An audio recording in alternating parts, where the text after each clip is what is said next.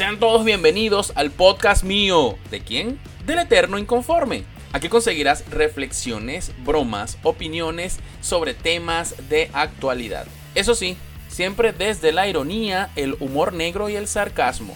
Si eres sensible, llorón y te ofendes por todo, este podcast no es para ti. Pero si eres un verdadero inconforme, ponte cómodo y disfruta de este nuevo episodio. Bienvenidos al mundo inconforme.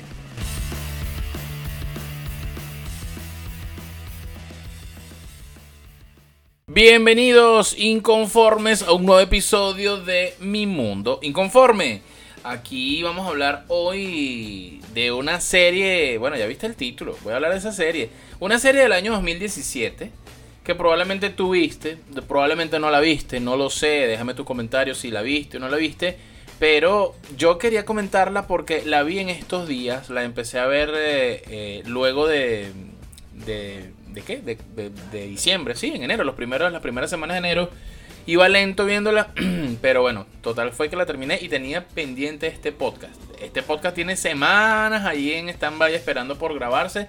Así que aquí está. Pero antes de empezar a hablar de la serie El Comandante eh, y de esas cosas que aprendí de esa serie, quiero recordarles que este podcast llega a ustedes por cortesía de mi partner mi patrocinadora especial, pues, arroba y Focus Design, los contactas vía Instagram. Y digo mi patrocinadora porque, bueno, detrás de esa marca está María Milano. Si tú estás buscando quien te diseñe el logo de tu marca, el manual corporativo de tu marca, si quieres quien te ayude con la identidad visual, la identidad gráfica, los colores para ese, para ese evento, para, esa, para ese producto para esa marca, para esa nueva iniciativa que tienes en mente, contáctalos por Instagram, arroba y Focus Design. Pronto viene por allí su sitio web. Y bien, bueno, hablemos del Comandante, serie del año 2017. ¿Qué les puedo decir? Les quiero comentar en este podcast las 10 cosas que aprendí con esa serie. No sé si para ustedes esta serie, el, que yo haga este podcast, análisis, eh, esté desfasado Em, pero a mí me parece que no, me parece que es una serie evergreen. Eh, para mí esa serie es un documento histórico, ¿sí? Eh, ¿Por qué? Bueno, porque es una realidad de nuestro país que hoy día, 2021, ya ocho años después de, muerto el, protagonista, el protagonista real, eh, seguimos padeciendo todas sus cagadas que vimos además en la serie, ¿ok? Entonces aquí, pues bueno, quiero mencionar esas 10 cosas que vi y algunos entretelones, pues, de la serie. No te vayas a quejar del spoiler porque evidentemente esta, esta, esta historia ya te la conoces, papá. La historia de Chávez desde su nacimiento hasta su muerte. De eso trata la serie. Y bueno, evidentemente como serie al fin eh, bueno, tiene algunos trazos de novela, ¿ok? Hay, hay algunas historias de amor ahí entretejidas, el besito, la tiradita, la cosa. Bueno, de verdad, yo no sabía lo, lo, lo, coño, lo, lo gozón que era Chávez, ¿vale? Increíble. Pero bueno, me estoy adelantando. Vamos aquí con la lista. Las 10 cosas que aprendí de esta serie. La número uno Coño, los ciegos y sordos que fuimos, ¿vale? Qué increíble, increíble. Mensaje aquí para Colombia. Mensaje para Perú, por favor. Mensaje para Argentina, para Brasil, para México. Paren bolas. Para Bolivia. Bolivia no se quiere quitar la mierda de encima. Paren bolas, paren bolas, vale. Miren lo que nos pasó en Venezuela. Y miren lo que pasó en Cuba, lo que pasa en Cuba. Miren, miren, agarren consejo. El que no coge consejo no llega viejo poquito de agüita por aquí. Agarren consejo, agarren consejo, vale, de verdad. De verdad que sí, qué ciegos y qué sordos fuimos. Al principio decíamos, no, vale, yo no creo. No, pero es que Venezuela no es Cuba. No, pero es que Chávez dijo que él no va a hacer nada de eso, él no va a freír las cabezas en aceite. Mira, Chávez ni siquiera frió las, las cabezas en aceite. Frió, frito, cocinó, como usted lo quiera pronunciar. Este, no, no, no, no frió las, las cabezas, nos metió el huevo hasta la garganta. Ya. si tú no querías que te frieran la cabeza, no te frieron la cabeza, pero te metieron así, bueno, la macana hasta donde dice aquí llega, hasta aquí llega esta macana. No, no, o sea, de verdad que sí, qué ciegos y qué, y qué sordos fuimos. Y por ser ciegos y sordos y no coger consejo, bueno, aquí tenemos ahora esta vaina, pero empotrado, no joda, una vaina hasta el 2000 siempre. Por cierto, debo comentar eh, Andrés Moreno, qué excelente actor. ¿Y cómo llegué a la serie el, Comandante? Llego a la serie El Comandante porque, bueno, vi en la, cuarentena, me activé a ver muchas series viejas que tenía pendiente por, por, ver. Unas, unas otras nuevas, vi de Mandalorian, en fin, me, vi series nuevas, series viejas. Y de las viejas tenía pendiente terminar de ver la de, la de Pablo Escobar. A mí siempre me ha apasionado mucho la historia del, de... La historia de Venezuela me gusta, la historia de Colombia y de América Latina en general por todo el tema del colonialismo, por todo el tema histórico que nos une. Y particularmente un tema que nos une también es el tema del narcotráfico en la región. ¿okay? El narcotráfico inicialmente de Colombia, de Perú, de Bolivia, de Ecuador, ese, ese corredor andino que ahora hoy día pues pareciera que está como que comandado o liderado por Venezuela, dicen las malas lenguas, ¿ok? Con el cartel de los soles y toda la cosa, que además se menciona en la serie. Y, y, eso está también muy vinculado con el narcotráfico de Centroamérica, con el narcotráfico de Cuba, ante los ojos eh, ciegos okay, o complacientes de los Castro. Eh, que bueno, que eso ha sido público y notorio. Hasta Gabriel García Márquez salió salpicado allí. Y bueno, por supuesto, entendiendo el tema, el tema de el narcotráfico en México. Sin duda alguna, creo que hoy por hoy la principal potencia en narcóticos del mundo. Eh, sin duda alguna. Fíjense que la vaina es arrecha, ¿no? Porque yo, yo empecé a ver en la, en la cuarentena, yo les hice un análisis, yo empecé a ver la serie de Mandalorian. Me gustó mucho. Quise ver el, trabajo de Pedro Pascal, el, el que hace del Mandalorian. Y eso me llevó a ver la serie Narcos, brutal serie, de la cual no hice ningún análisis, pero hice un podcast hablando de por qué todo el mundo le cae encima a las series Narcos. Series como El Capo, series como esta de Pablo Escobar, em, eh, el, Chapo, que estoy viendo ahorita el Chapo. Este, y bueno, esa serie de Pablo Escobar me llevó a ver El Comandante. Fíjense que yo, yo voy de serie en serie, no porque sea lo que todo el mundo esté viendo y sea lo que esté de moda, sino por los comentarios y sobre todo por los actores, ¿ok? Los artistas que salen allí. Andrés Moreno, coño, que yo creo que ese es el mejor Pablo Escobar que tenemos, sin duda alguna. Y qué arrecho que Andrés Moreno siempre lo ponen a hacer de mafiosos narcos. Lo pusieron a hacer Pablo Escobar y lo pusieron a hacer Chávez. Silencio incómodo. el que entendió, entendió. Pero, qué arrecho, qué arrecho. Y de verdad les debo decir, igualito. O sea, Andrés Moreno, igualito a Chávez. La gesticulación, la forma de, mover las manos, el cuerpo, la cara, los ojos, la boca. No, no, no, no, no, no, no. O sea, le hicieron hasta algo en los dientes, esos, esos dientes feos de Chávez. No, la verruga. No, no, no, no, de verdad. La serie evidentemente comienza desde Chávez chiquitico desde el tema de que eh, pues se va a vivir con su abuela. Em, desde el, tema que, bueno, se enamora en la época de colegio, de liceo, se enamora de la carajita rica y la carajita no le para bolas por negro y pobre. Eh, desde el tema de venirse a la capital porque quería jugar pelota y allá en el pueblo no se podía y bueno, lo que había era el ejército y se metió en el ejército. Y luego, bueno, estar en el ejército y, simpatizar con esas ideas izquierdistas ridículas, eh, comunistas, eh, dañinas, perniciosas para todo joven idealista y soñador. Y bueno, por supuesto, lo que eso pues generó, juntarse mal, juntarse con las guerrillas de, de la FARC en su momento. Eh, no, no, no. Todo, todo el pedo que eso generó, sin duda alguna, bueno, hasta desencadenar la situación política de Venezuela, ser un oportunista.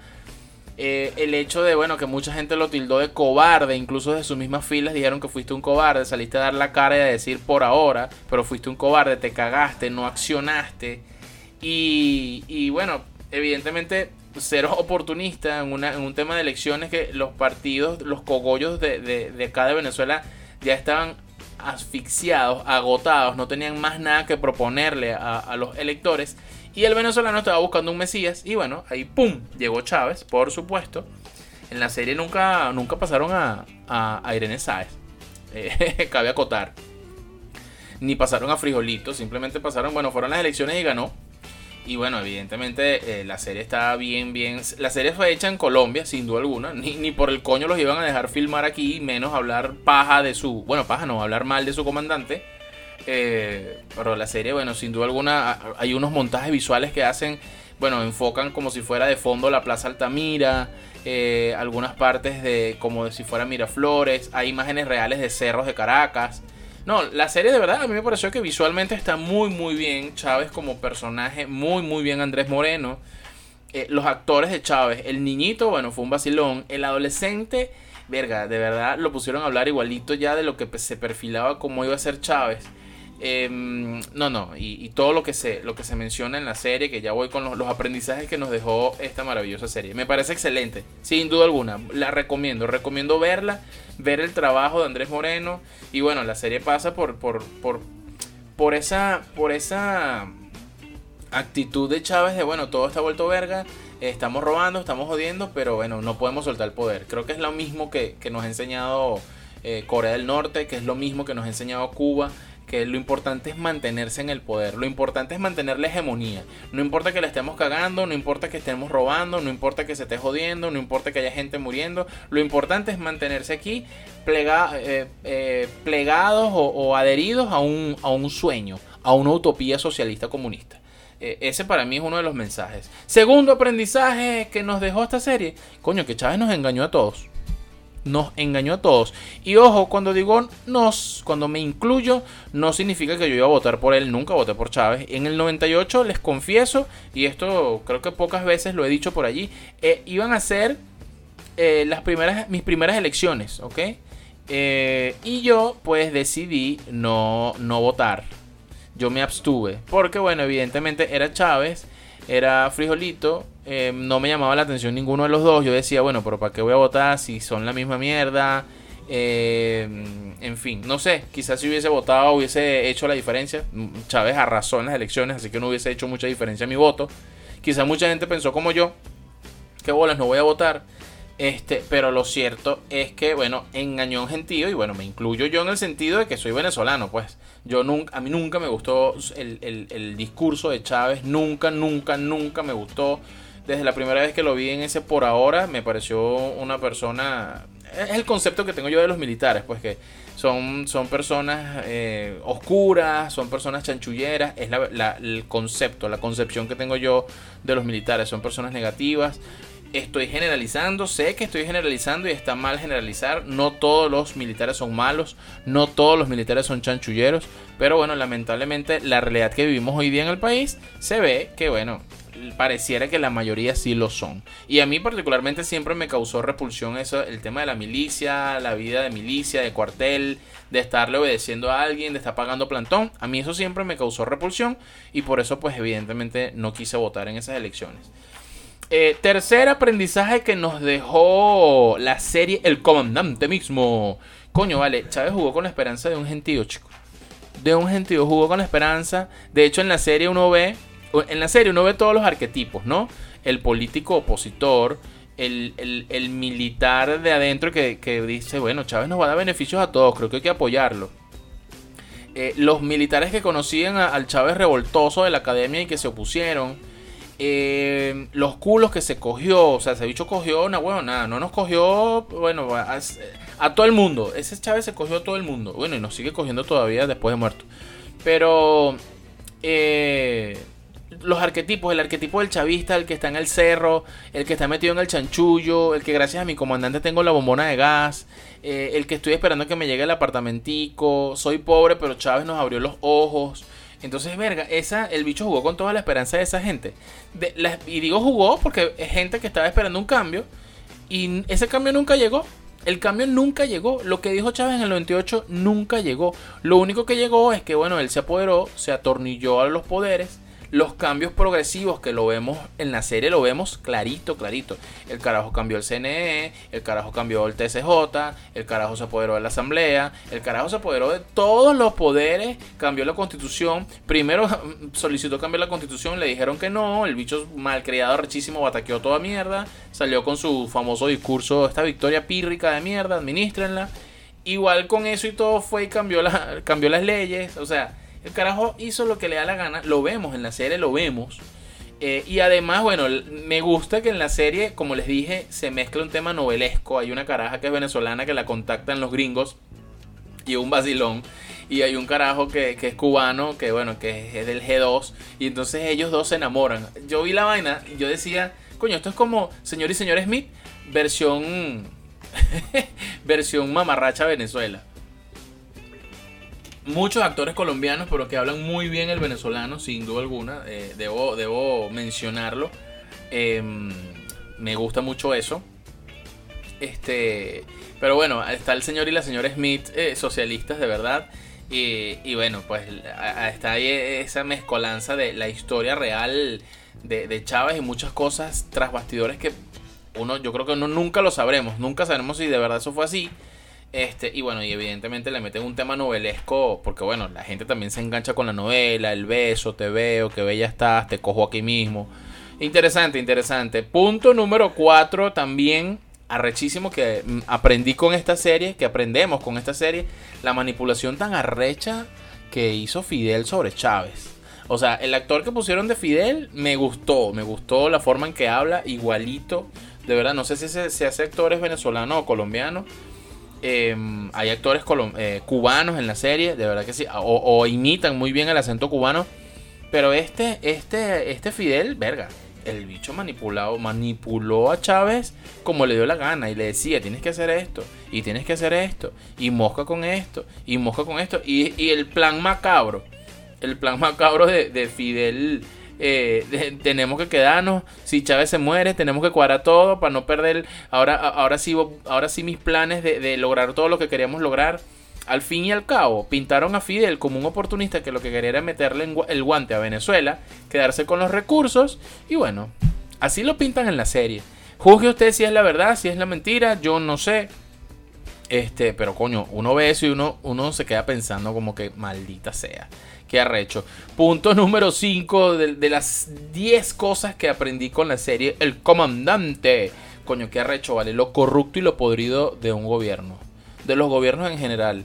Eh, en América Latina, bueno, tenemos miles de casos, pero aquí, aquí, particularmente en Venezuela, lo, lo, lo podrido y corrupto del, gobierno. Bueno, en la serie pasan el caso Pudreval, ¿se acuerdan? De, los containers, la, la, la, la, comida podrida, los chanchullos. No, no, qué nivel de, de corrupción tan arrecha. Tapa eso, cajas de plata. Eh, sacos de dólares, no, no, no, una vaina, transferencias a cuentas, eh, cuentas, empresas fantasmas, cuentas fantasmas, el, tema del, maletín de, dólares y Antonini, no, no, no, no, no, o sea, la serie de verdad mencionan casos reales de las noticias que uno dice, coño es su madre, o sea, recordar, revivir esas cosas eh, eh, uno dice, mierda, sí, vale, de verdad que sí, como una cosa se, concatena con otra y todo tiene conexión y al final todo decantaba en que pareciera que, bueno, eh, Chávez muy, muy Simón Bolívar, muy patriota y muy vaina, pero de bicho, el bicho estaba en otra, en otra, en otra onda. Tienen que ver la serie, sin duda alguna, tienen que verla. punto número 6 de 10 cosas que aprendí de esta serie. También los negocios y chanchullos con, el, con, con los empresarios. O sea, todo siempre ha sido un teatro. El teatro de que el capitalismo, los oligarcas, los apátridas, eso ha sido un chanchullo loco, eso ha sido puro teatro, porque bajo cuerdas, después fuera de cámara, fuera de tarima, se sientan a negociar gobierno em, y, empresarios. Bueno, vamos a hacer este negocio, cuánto me queda a mí, cuánto te queda a ti, yo te facilito, yo te doy, yo te doy los dólares preferenciales, te facilito la exportación, la vaina, pim pum pam, y todos ganamos. Una vaina que uno ve esa vaina y uno dice, coño, qué arrechera, vale. No puede ser que esta vaina esté sucediendo. Sí, está sucediendo y sucede. Y sucederá muchísimo, además. Punto número 7 de las 10 cosas que aprendí con esta serie, El Comandante. Coño, vale, lo ciega que está la gente. La gente está ciega. Estaba, la gente estaba ciega con Chávez en el 98 y la gente sigue estando ciega con un proyecto de gobierno que no existe, ni con Maduro, ni con ninguno de los que esté. O sea, no existe. Ese proyecto no existe de verdad, eso de la comuna y socialismo, eso no existe. El venezolano no lo entiende, el venezolano no está preparado para eso. Eh, y de verdad que no existe, eh, no existe, no existe, no existe. Y la gente está ciega. La gente está ciega y quedó ciega.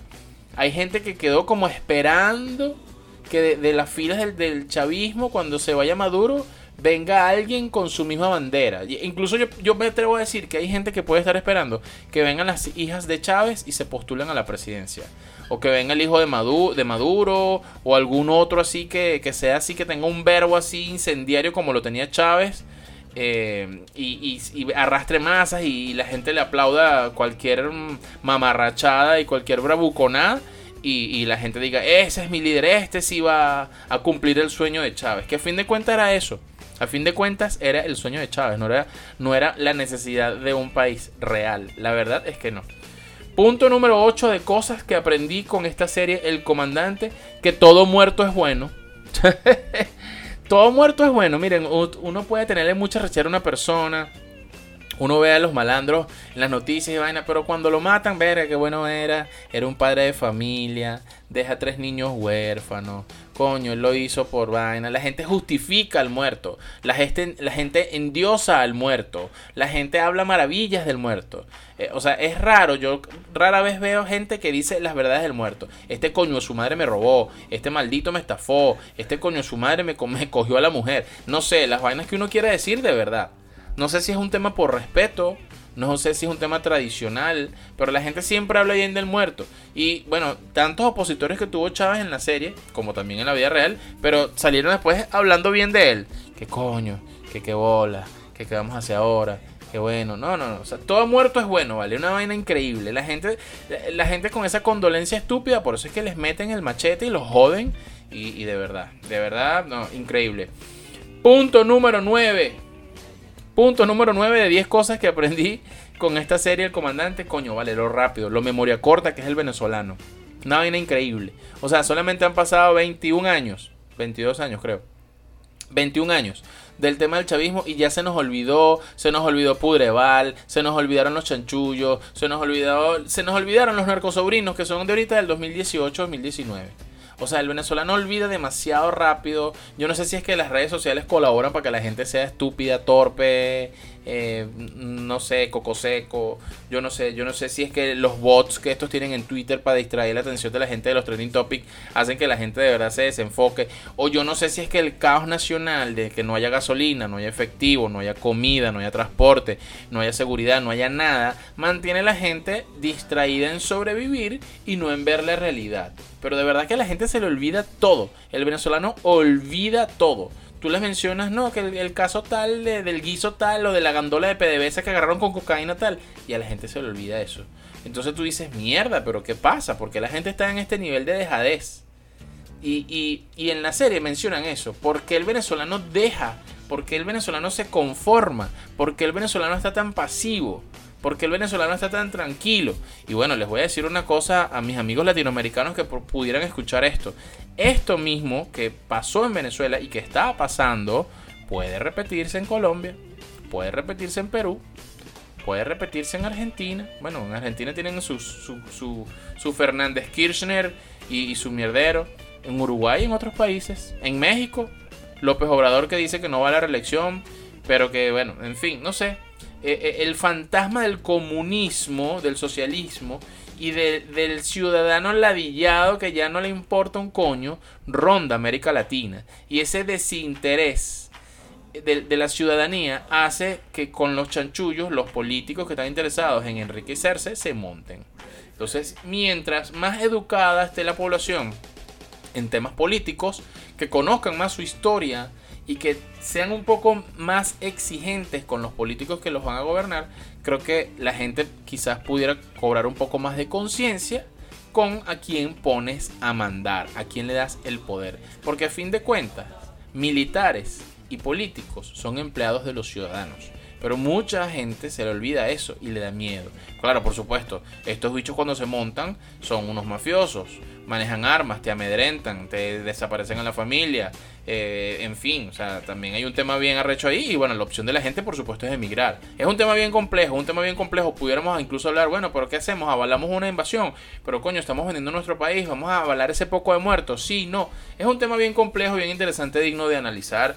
Este, esta serie a mí particularmente me puso a pensar muchas cosas, muchas, muchas cosas, a recordar vainas que son ciertas y entender otras tantas, ¿no? Con todo y la ficción que puede haber en la serie, como toda serie tiene ficción, por eso les digo, tiene su parte novelesca. Chávez tirando en la oficina, Chávez metiéndole mano a esta, cogiéndose a esta. Yo no sabía que Chávez tenía una, un hijo, un hijo menor en Cuba con una caraja que preñó. Eh, en fin, o sea, eh, vi vainas allí que desconocía eh, quizás de la vida un poco más íntima, más personal de Chávez. y uno piensa, uno se queda pensando y uno dice, verga, qué arrecho. Y punto número 10 de las cosas, 10 cosas que aprendí con la serie El Comandante. Sin duda alguna, vale, Chávez nos cogió a todos. De verdad, yo creo que esa serie es una sola tiradera. Nada, huevo, nada. Chávez se cogió a todo el mundo, a todo el mundo. Se cogió, verga. O sea, se cogió hasta la caraja años después, cuando él estaba en la academia. Volvió al pueblo y se cogió a la carajita que lo rechazó por negro y por pobre. Eh, no, o sea, el bicho se cogió a la mujer de, de este, a la mujer de aquel. No pasaron el caso Naomi Campbell, que parece que también se la cogió. Eh, a Marisabel, te voy a dar lo tuyo. No, no, no. El bicho se cogía, me le metía mano a, las mujeres, la seducía, a la de publicidad, a todo el mundo, a las cubanas. No, no, no, no. Es una vaina, un coge culo. Un cemental, pues. Un cemental. Yo no sé si por llanero, yo no sé si por militar, yo no sé, no sé, de verdad. No sé incluso también si sea por su misma condición de que mucha gente dice que Chávez era un resentido social. Eh, por su condición de pobre o de, o de negro, de bueno, no negro, de cara de indio, pues. Y, el hecho pues, de sentirse rechazado, evidentemente al sentirse rechazado, quieres dominar a una gran cantidad de gente o quieres dominar a las mujeres y evidentemente una forma es poseyéndolas y evidentemente al, estar en una posición de poder puedes tener a quien te dé la gana y puedes comprarle la conciencia a quien sea. Al estar en el país, uno de los países más ricos del mundo, evidentemente pues tienes la tienes luz verde, pues o sea, papá Dios y tú, sin duda alguna. Así que bueno, Chávez tiró en esa serie como le dio la gana y nos sigue cogiendo a nosotros ya ocho años después de muerto. Seguimos con este huevo metido hasta la garganta. Así que bueno, esos han sido mis 10 aprendizajes que, nos dejó esta serie El Comandante. Cuéntenme, cuéntenme, ¿la vieron? ¿Les gustó? ¿No les gustó? Y si no la han visto, les recomiendo. Es un documento histórico que creo que todo el mundo debe ver. Sin duda alguna, aquí les estoy dejando en el, en el post el link para que vean la serie. Eh, yo siento que les va a gustar, de verdad que sí. Em, y Andrés Moreno, tengo que repetirlo, excelente, impecable, de verdad, me gustó muchísimo su actuación, como también el elenco que lo acompañó.